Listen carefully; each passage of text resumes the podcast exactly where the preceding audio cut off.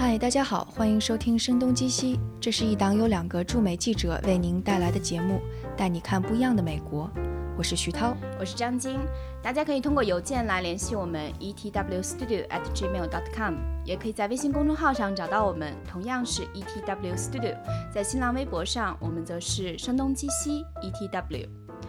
今天做这档节目的咖啡和 bagel 呢，是由简信 Mailtime 赞助。Mailtime 是来自硅谷的一个邮件应用程序。虽然我们已经有无尽的邮件客户端了，但 Mailtime 则能把那些烦人的乒乓球邮件变得像发短信和微信一样简单。它还能将邮件最重要的内容提取出来。如果想尝试的朋友，可以在应用程序商店里下载 Mailtime，M A I L T I M E。中文名是简信，简单的简，信件的信。如果你输入推广码 ETW，还可以免费获得 Mailtime 的付费版本。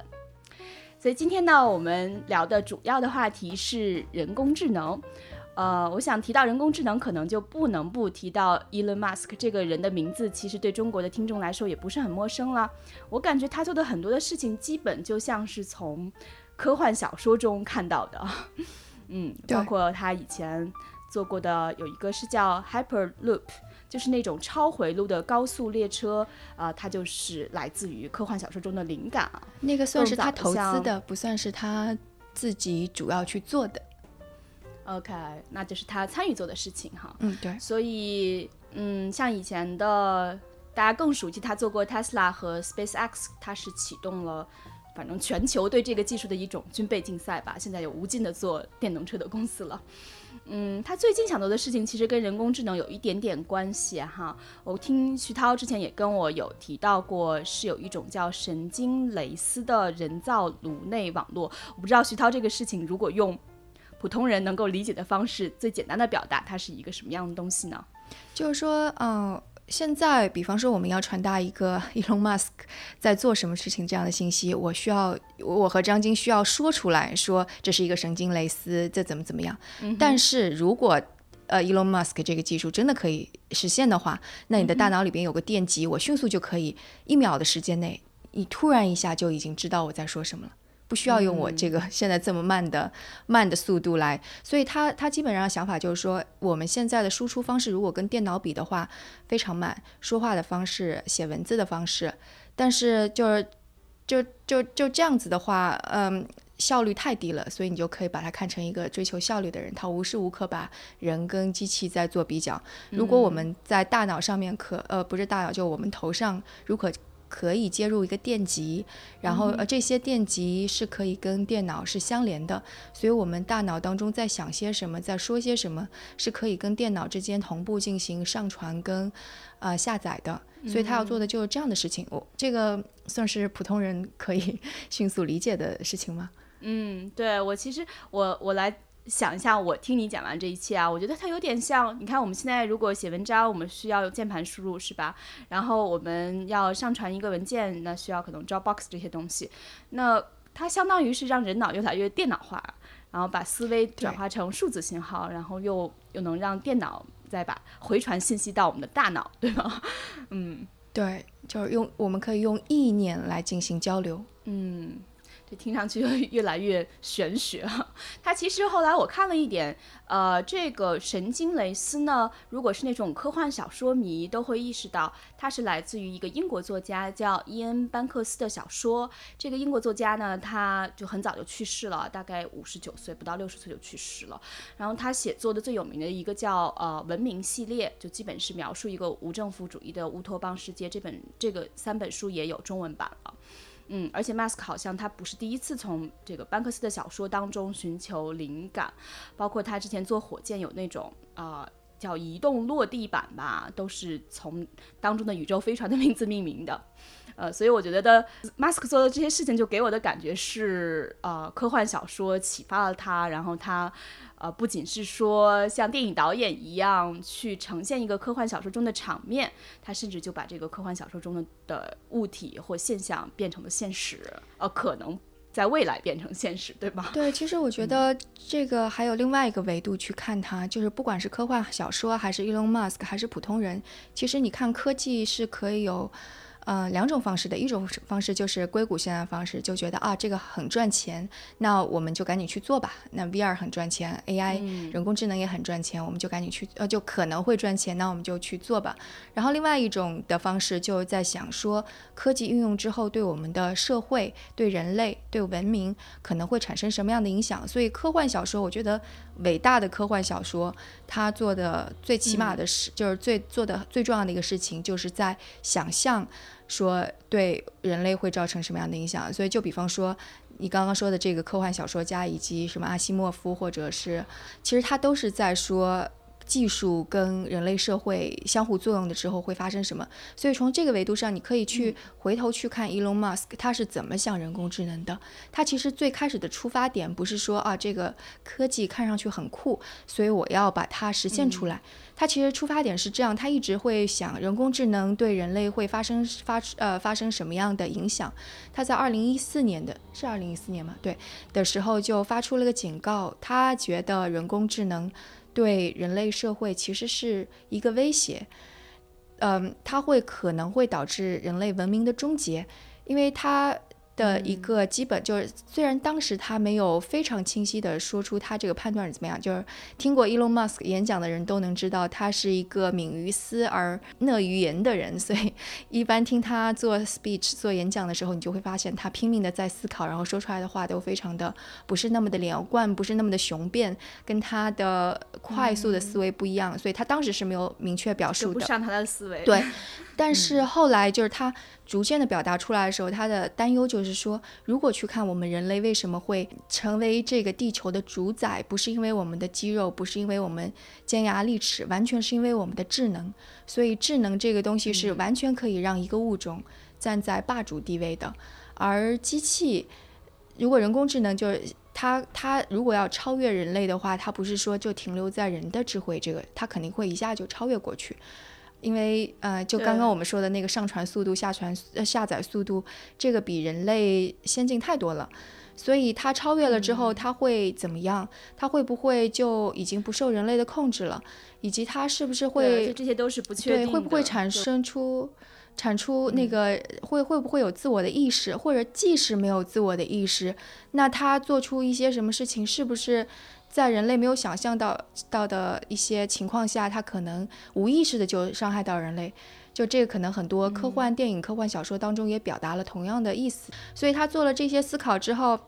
他就。说，如果要有，如果我们要未雨绸缪，说人工智能既然未来威胁这么大，有可能终结人类文明的话，那有两件事情我们需要去做。第一件事情就是让人类的上传速度、下载速度，就我们刚刚说的那个，能够跟机器去匹配。所以未来如果我们把人类跟机器人看成是两种物种之间的竞争的话，那起码人类你不要输给人工智能，或者就是说那个像你在跟呃 DeepMind 做围棋游戏的时候，起码你的思考的速度能够像 DeepMind 那么快。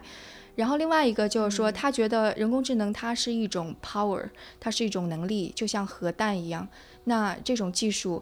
应该能够被更多的人去掌握。这样的话，一旦有一个大大坏人出现的时候，其他的人可以能够 跟他博弈，与之竞争。所以，他基本上，呃，引入了十七世纪、十八世纪那时候对权力的思考的那些东西，在论证他第二点就是权力为什么要就人工智能为什么要分散在不同人手里的时候，他甚至会说啊，英国的阿克顿勋爵曾经说，绝对的权力导致腐败或者什么说这些，所以你就会发现他进行了超级多的。对他进行了超级多的这方面的思考，所以这是他最近宣布说要做你刚刚说的神经织网的一个思考的前提吧。OK，这个叫神经织网是吧？对我看到的是叫呃 Neural Lace 那他的他的公司的名字。对它的公司的名称叫做 Neuralink，但是它的那个技术一般我们中文翻译成为神经之网，它叫做啊 Neuralink，对对对对雷雷斯，但雷丝可能雷斯更美妙一点，雷丝更美妙，但是有点不明所以，之网可能也许能够，不过还是不太是直接的音译的翻译，对它不是，其实我们在商业世界。对，就常说的，我们在商业世界常说的一句话就是，如果打不过他，那就把他收购下来啊。我觉得对于 Elon Musk 来说，他曾经说过一句话，还挺贴近刚才这种描述的，就是说，如果你不能打败机器人，那么你还不如加入他们的行列。所以我觉得他可能也是一直在呃探究人类和机器人相处的这种模式，以及可能。中间潜在的一些威胁吧，对，包括我觉得这个蕾丝产品它好像并不是特别新，是吧？我看到最近旧金山就你们旧金山有一个 很有名的棒球队，叫做那个呃巨人队，是吧？Giants，呃，Giants，嗯，Yeah，Giants，它最近就采用了一款头盔，这个制造商叫有点像日本人的日本公司啊，我没有去 check，它叫 Hello Neuroscience。它称它为呃温和电场，这个可能跟国内那种电击治疗网瘾少年的不是特别一样。那就这种温和电场呢，可以刺激影响运动表现的大脑区域。所以这个 Giants 棒球队他在尝试用这种啊，其实也有一点点像是这种。织网或者蕾丝的这个产品，嗯嗯，所以我觉得可能很多人都，呃，当然可能跟 Elon Musk 想象的那个未来世界还挺挺挺，就是非常初步吧，可能刚刚打擦边那样。对，我对我觉得这两点可能还挺不一样的，可能同样都是说在你的头上贴电极，但是两个实现的不一样。那个棒球队的那个可能是，比方说刺激你的神经，让它变得活跃，但 Elon Musk 这个可能就是说能够把。大脑的这种电信号，给那个拿出来。那其实这种黑科技研究的挺多，就像那个，嗯，我在 CS 上的时候还有聊一个人，就跟一个人聊天，他在哈佛做的就是跟脑神经科学相关的，他做的也是说在头上贴上这种的电神经。就电极，嗯，但他说就是你要把这些数据给甄别出来，并且能够有实际的运用，其实是非常难的。就关于我们大脑，我们知之甚少，所以有的这种这种数据库也特别少。他们现在基本上还是希望能够得到更多的数据，所以他最后想要运用在的领域，就是说他他他的那些数据提取出来，就相当于是虽然有很多很多数据，但是可能就。在某一个领域当中，就是真的要非常非常的深入的去研究。所以巨人队的那个可能是说，呃，研究的是关于运动神经那方面。然后我说哈佛大学这个人，他研究的就是说怎么专注、注意力专注这方面。嗯，就在不同的生活或工作场景当中，我们怎么让大脑更贴合我们的 场景使用？对，就对于研 研发者而言，他们的研究就要特别细分，就不可能说只是研究大脑，然后什么方面就覆盖到了，所以特别细分。就所以我说哈佛这个人，他研究的专注，最后就在美国的话，希望能够通过 FDA 之后运用在治疗啊多动症，因为多动症其实就是一种注意力的缺乏。但其实也挺恐怖的，因为他也有说过，说如果在中国的话，那是不是可以给老师去看哪个学生不认真啊，或者是那个注意力分散啦？我觉得就是什么那个有争议的电击网瘾那个对 现象。然后所以挺恐怖。对，就如果如果联想这方面，我我觉得理解 Elon Musk 说的这种科技可能会带来的负面影响，就是可以理解的吧？对，这个你说起来，本质上我觉得的人工智能它更像是一个大数据的话题了。对吧？它反正也是要基于很庞大的，呃，这个实实验人群，还有时间的积累，才能得出相对更妥帖的一些解决方案。对，你说挺对的。其实人工智能最近这几年能够迅速的发展起来，就是因为在大数据方面有了一些突破。就呃，首先是可以因为有各种各样的传感器，可以得到非常大量的数据。然后另外在处理大数据方面，就通过那个什么 deep learning 啊，可以，我这个我也不是太懂，对，就就把这些数据 能够去学习它的 pattern，自己啊识别那种各种各样的模式，所以的确是跟大数据的研发突破是有关系的。其实刚才我们聊的这些很多都还是有一点点遥远的未来啊。实际所谓的人工智能或者呃人脑和电脑和机器的这些关系，在我们生活中已经变得特别常见啊。我看到最近有一个。员工他就在他的维基百科页面上改了雇主，那他是为麦肯锡工作，改了麦肯锡的页面，说是自己创办了这家咨询公司。然后没隔几分钟呢，这名员工就收到维基百科的电子邮件，告诉他你这个编辑操作是被拒绝了，真正创始人的名字也恢复了。这其实就是是维基百科的小机器人这些 bot 发现的，而不是背后有那么多的编辑有能力、有精力去维护哈。所以我看到有一个数据显示，二零一四年维基百科上有百分之十五的编辑量都是由机器人去完成了。嗯，因为不要熟悉维基百科的朋友们可能知道，你是在上面可以。本质性啊，你可以加一条，比如声东击西的词条，然后我们去写声东击西是什么什么样。但是它背后有一套审核机制啦，呃，很多是机器人去协助完成的。嗯，所以我觉得生活中其实很多时候都是你你是被这些小 bot 来影响，但是你可能并没有察觉到。嗯，对。嗯而且其实有一个特别热的话题，就是说当人工智能广泛运用的时候，可能我们之前在做的很多工作就会丢失掉。当然，这个已经是非常老生常谈。呃，提你你说起这个，我就想最近还有个事情，就是呃，比尔盖茨他接受了一个采访嘛，对，然后他提出来要对机器人征税，对，然后他提出的时候呢，看上去也不是带有什么讽刺的意味，就是他认为这样呢才能够缓解员工失业，嗯，然后那些嗯限制着所谓的不平等，因为机器人抢掉了一些人的工作嘛，你觉得这个事儿合理吗？我觉得挺合理的呀，因为对我觉得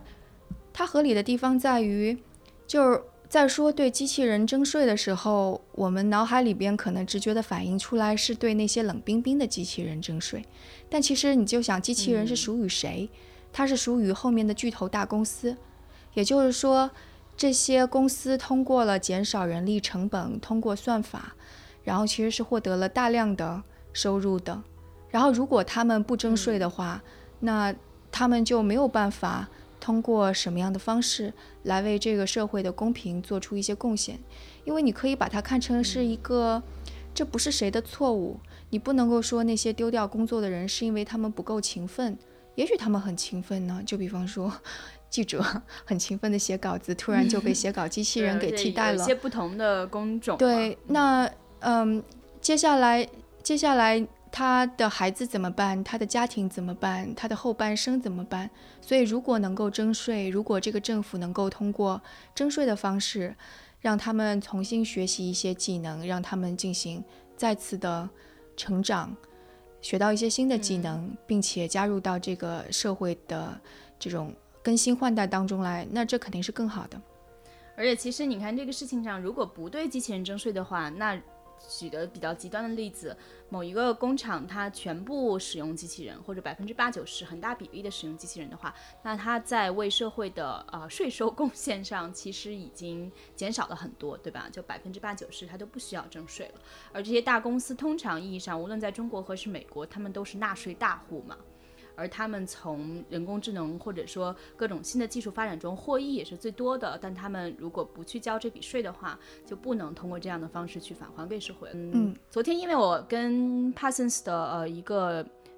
设计和技术研究项目的教授做了一个采访，然后他聊起来就是说，如果二十年前你是没有办法想象这些大公司知道那么多关于你的个人信息。但是现在二十年之后，你感觉你的个人信息和数据已经在网上，你随便搜一个人的名字，呃，你能够获得他很多的一些基本信息，即便他不是什么特别的公众人物和名人，对吧？因为这些数据就越来越多的集中于这几个大公司，呃，就会让这些大公司变得越来越智能。那会不会最后，比如百分之八九十的？呃，我们生活中的大部分决策都会集中在几个寡头的大公司当中。其实，简而言之，就是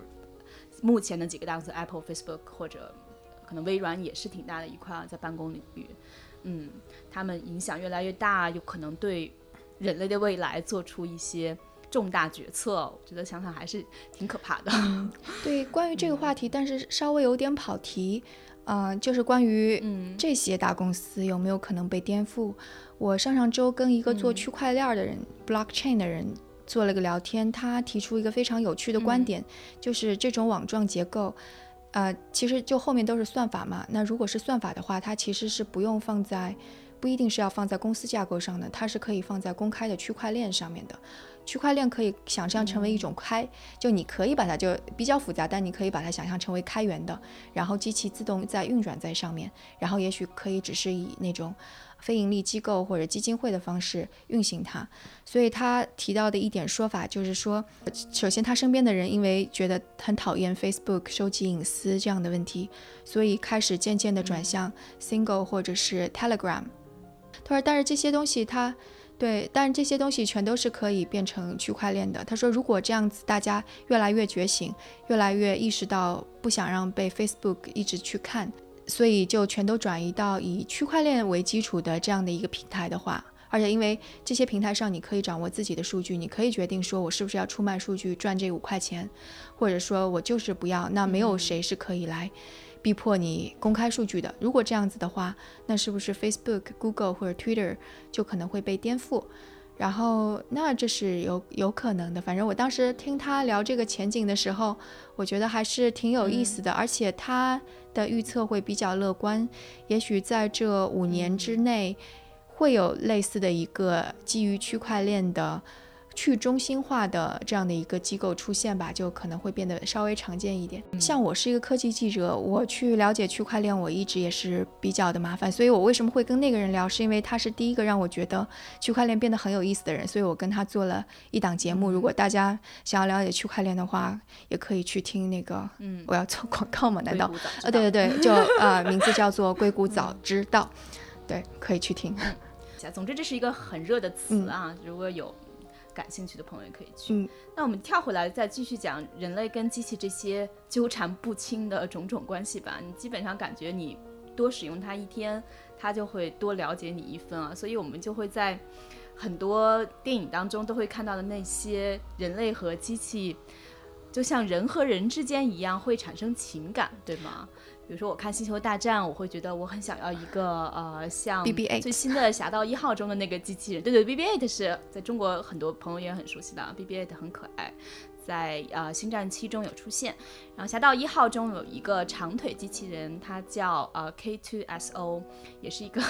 呃，不知道有没有看过这个电影的朋友会知道，它是一个非常可爱、有趣的呃聪明的机器人啊，而且在关键时候，它可以像呃人一样。嗯，做出可能它的主人并没有给它输入的命令当中的一些决策，就是更智能化一些的。其实我觉得《星战》它不算是个硬科幻，就是它还是比较缥缈的。或者就比方说《Hers》，或者是机械姬，或者是嗯《I Robot》，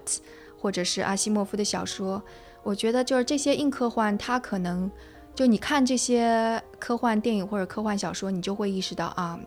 人工智能未来发展的话，可能真的会遇到这样的问题。嗯，其实我觉得《Her》这个电影，呃，中文应该叫，应该就是叫它，对吧？对它，嗯，它是一个人工智能的机器人，然后它的配音演员就是斯嘉丽·约翰逊 （Scarlett Johansson），那就呃在可能大家都很熟悉了啊，呃。对对对，然后还有最近的那部日本漫画改编的电影，在中国和美国都会同步上映的一部电影。反正斯嘉丽现在在这个人工智能机器人方面越走越远。嗯，然后跳回来去说，所以 Scarlett Johansson 她的这个声音其实是非常有磁性的。我觉得声音是一种非常亲密的媒介啊。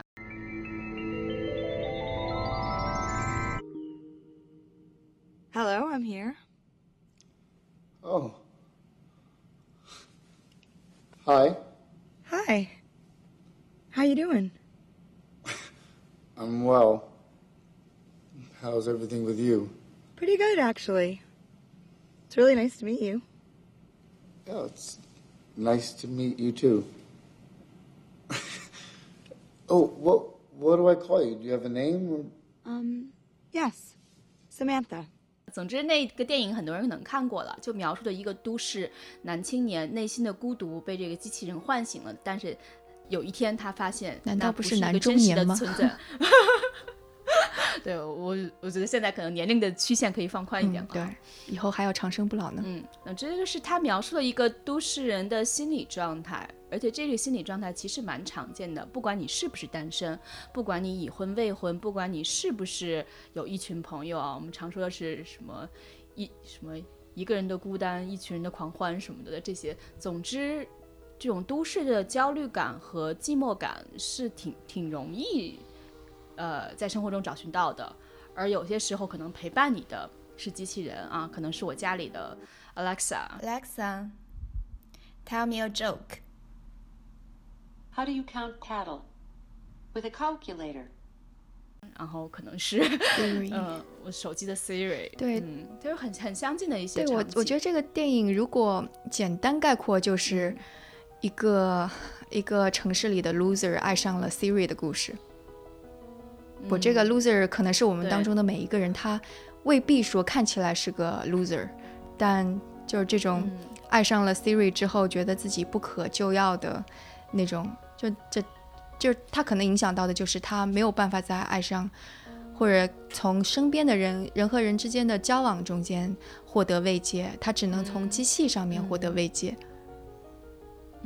因为机器可能它能够通过算法各种设置你心目中理想的人的状态，但是其实生活中每个人都可能有有或者可以说缺陷，也可以说是相互不适应的一些地方嘛。所以可能 Her 就是呈现了一个你理想的约会对象，嗯，但是他在生活中反而可能处处会需要跟这个 Her 进行比较，但是这个 Her 并不是在生活中真实存在的。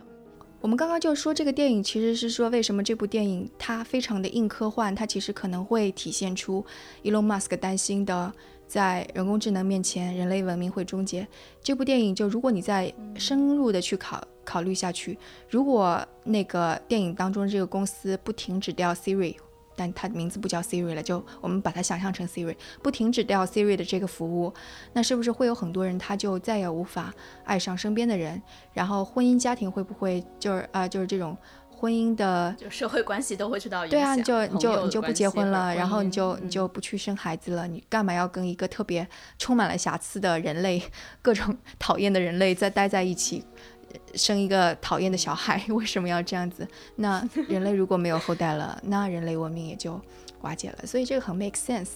然后那个、嗯那个另外一个科幻电影，我觉得也特别好的表达了人类呃人工智能，即使是遵守规则，即使它没有产生出自我意识，即使它一切都规范的很好情况下，依然可能对人类产生威胁的一部电影就是《I Robot》。嗯，中文名字叫做哦《机械公敌》，主演是威尔·史密斯。然后他是说，他是其实致敬了阿西莫夫。他说，人工智能或者机器人，你一定要遵守机器人三大定律。这个也是特别，就很多人都知道的，简直是科幻界的经典，最大限度的杜绝了机器人对人类社会的伤害。但是后来但，其实这个事情就挺反讽的啊，那是你是控制机器还是被机器控制？就是你怎么能让它做到不那么伤害？对他，他对你接他着说，后对来嗯，但是他后来就发现机器人谋杀了一个人类，所以这个警探威尔·史密斯扮演的警探就调查这起谋杀的案子，发现是机器人做的。他就在他其中有个场景，他就是去跟机器一个叫做 Vicky 的机器人去对峙。这个 Vicky 的样子是很像 Google 的，就你就可以把它想象成为 Google。因为它是一个虚拟的形态，他知道所有的事情，他可以 search，他可以去推理之类的，所以他就问他说：“你是不是违反了机器人三大定律？”然后这个机器人说：“不，我没有违反机器人三大定律。”他说：“我我只是我对这个的理解、认识、认知又又深入了，所以所以他说，你们人类一直在伤害自己，不管我们做什么，你们人类还是彼此之间发生战争，你们还在破坏这个环境，你们让这个地球的环境无可救药的走向灭亡。所以我意识到，如果我们要拯救人类，我们要拯救人类的文明，我们就去，就是就是你们就像小孩一样，我们必须收回掉你们的一些自由，我们必须做出一些牺牲，就让你们做出一些牺牲。他说这样才能够让你们人类持续下去。所以我就觉得这个嗯，所以这个人不是被机器杀死的，是被人类自己杀死的。对，但但其实那个做出杀人的这个举动的是机器人啦。就如果是在之前的机器人三大定律当中，没不可能有机器人直接会去杀掉，真的是杀掉一个人类，这是不可能做到的。所以，但是它怎么样做到既遵守三大呃机器人三大定律，但是其实又做出了杀人的这个事情，所以这就这后面的这个逻辑就很奇妙。如果我们觉得机器人三大定律它是非常完美的，但是在这个逻逻辑推理后面，人工智能如果真的它理解了整个人类历史是什么样的，人类社会是怎么样的，人类各个历史部分，它会不会把人类想成一个整体去考虑？然后它是不是真的会去这种的啊、道德伦理的之间进行取舍？就我觉得对于人类本身也会这，样、啊，因为其实人是复杂，大脑是可能我们对大脑的了解还不及百分之一这个样子。那可能目前来讲，人不仅是有智商，他有情感、有伦理，有可能人与人之间的交互，但是可能人工智能或者机器本身，它更多是在智商上通过不断的演进啊，可能有我不知道像人工智能会不会超过人类智能？去年会啊。大家都很熟悉的事情就是 AlphaGo 的事情嘛。其实当时可能还是对很多人产生了一些恐慌的，嗯，对，而且这个我不知道他们是不是此消彼长，或者说是一个相互的迭代演进的一种过程吧。但是他们的关系其实是已经变得非常的微妙了，而且目前看来就是人工智能和人类智能的这样的关系。嗯，你觉得它有一天它肯定会超过人类的智能是吧？我觉得会，而且我觉得甚至它不需要，就是比方说我们还是拿《机械公敌》Will Smith 这部电影来做范例的话，你就花会发现，即使他没有办法说拿着脏衣服去把衣服洗干净，这样子简单的事情他都做不好，但他依然有可能通过简单的推理毁灭人类。他就只要觉得说啊，嗯，你这个工厂里边在排放的废气太多了。所以我要把它给紧急停下来。但如果紧急停下来的话，可能现在在工厂里边的五个人就会因为可能是温度过高啊什么什么就会死掉。但他会认，就比方说他做出来一个推理，觉得啊，那嗯，排废气影响到的可能是这个城市十万人，然后死掉的只是五万人，所以他就简单的选择了呃停止排废气这个事情。当然这个是假的，是我臆想出来的。但是是不是有可能他在面临这样的比较的时候，简单的逻辑比较的时候，他做出了一个错误的选择？对我还有一个疑问，就是说，那如果我们是人工智能的发展，它是不是依赖于人们对于人类大脑的研究呢？还是说没有，这是两种截然不同的研究？嗯、呃，现在普遍它不需要，特别充分了解大脑是吗？至少现在是没有的。现在人对大脑的了解非常非常的少，但是也会借鉴一些，呃，借鉴一些人类对大脑的这种理解吧。它不是完全的拷贝人类大脑是如何运作的。对我也不知道该该怎么去描述。其实很多时候是根据人的行为方式吧。对，它就相当于是说，是它不断的识别一些，呃，就相似的情形，然后通过这些相似的情形来训练它的算法。所以就是现在人工智能的话，可能就是大家就有一派是对人工智能很乐观，觉得大家对人工智能担忧是杞人忧天的那一派，就说人工智能只能够做一个特定的任务，比方说让它去认识一只猫。就在 YouTube 上面挑出猫的，那它可能训练的很好很好，一下子就就最终能够一秒钟就挑出一只猫。但是你再说你去挑出一只老虎，那它可能又要从头开始进行很多训练。就很多人都在研究说怎么样能够出来一个通用的机器人，像 AlphaGo 的开发者 DeepMind，他想要说的就是。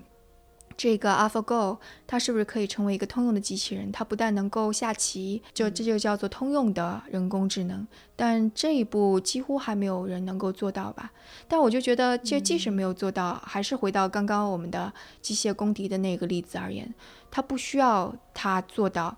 也能够产生一些威胁吧，或者是呃逻辑上的困境。啊，就是相对于它可能带来的嗯遥远的未来的产生的恐惧来讲的话，它对我们现在的生活可能因为比较初步吧，但是它帮我们解决了一些小问题，然后解决了一些生活中的小的空闲时间，所以它还是呃从这个意义上来讲，包括它可以跟家中的小朋友交流，嗯，嗯，我想我我觉得那些小孩儿可能以后。就现在出生的小孩儿，他们没过多久就是在人工智能这个世界中长大的，嗯，可能跟我们这样尝试去了解和学习的还是很不一样啊。他们就会把这个事情当得特别自然和习以为常。嗯，我觉得反正对于人类而言，它能够简化我们生活肯定是最好的。就像《机械公敌》当中嗯一开始，的那些机器人，它的形象就是家用的机器人，能够帮你做很多杂事儿，那这肯定是很好的。嗯，但是如果逻辑上面，推演出了些问题，它影响到我们的生活，那它也是不好的。就像那个或者 Her，他那部电影当中，刚开始的时候，他能够给你报报邮件啊，说谁给你发了个邮件，对它其实也就是一个 Siri 的功能嘛。